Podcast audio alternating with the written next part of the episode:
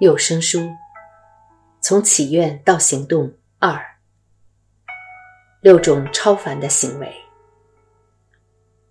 佛陀是出了名的，善于根据座前弟子的心愿、性情与兴趣给予指导，开示他们能力所及的教法。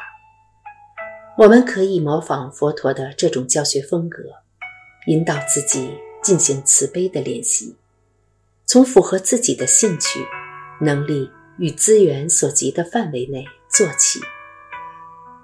某方面来说，慈悲的练习其实是相当平常的事。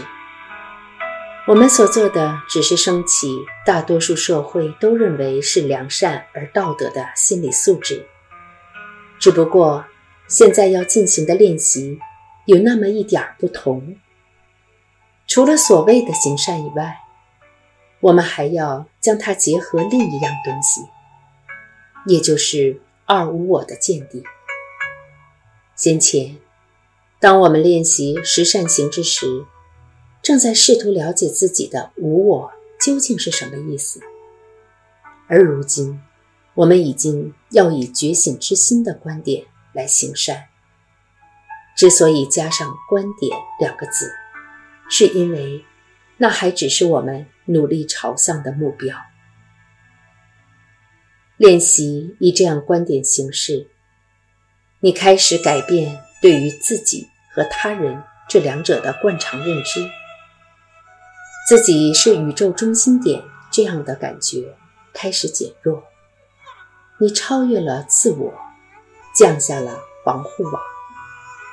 当你向别人伸出友谊之手时，心境是完全开放的。你可以展现真实的自我，而不怀有任何企图。这意思就是，你不把他人视为修行路上的附属品，或是你修慈悲这伟大计划的一部分。你不在别人身上贴任何标签，也因此，你必须接受他真实的样貌，与他相处。很重要的是，要记得，我们并不是要创造出一个无我出来。并不是说本来有一个真实的我，然后我们用法术点石成金，把它变成空性。此时此刻，你我自然的本性就是无我的，而培养无我的见地，只是让我们学习如何以符合真实本性的方式行事。一旦练习纯熟，我们将会认出无我。原来是我们的真实面貌。这不是一个新的我，新的他，新的世界。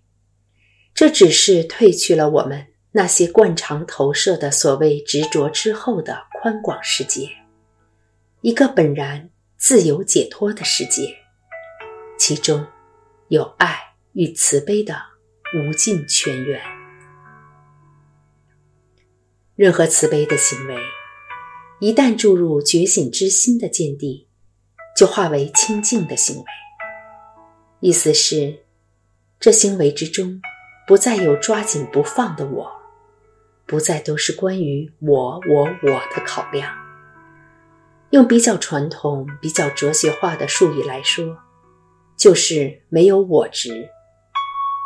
然而，在这之前，首先，我们必须先能看清楚自己的紧抓不放，自己的执着。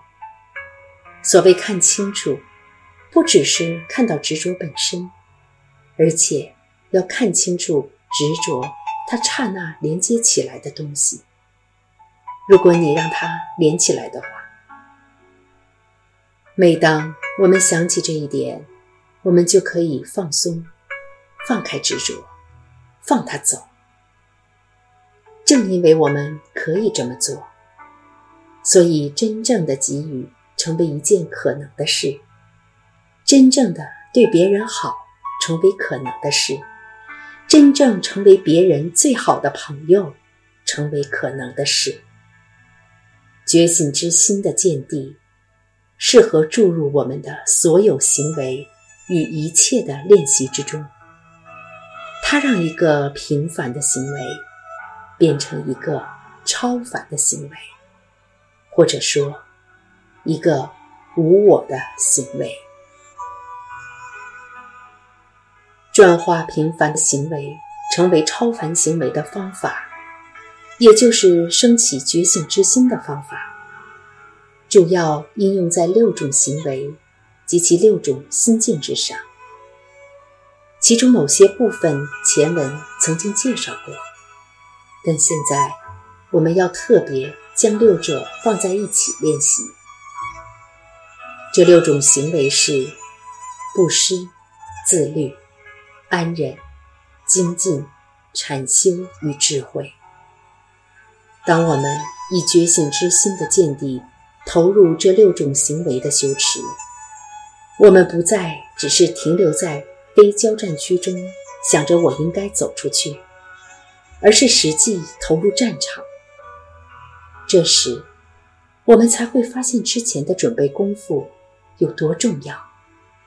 这时，我们才能测试在真实的愤怒、嫉妒、贪欲及傲慢的炮火之下，自己的本领到底如何。当与众人相处成为修行的一部分时，状况升级了，因为我们要处理的不只是自己的心理问题，还要处理别人心里投射过来的麻烦事儿。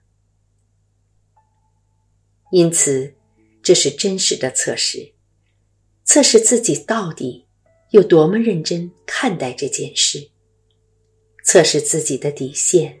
到底在哪里？如果你想帮助的人反过来攻击你，你还能保持利他的动机吗？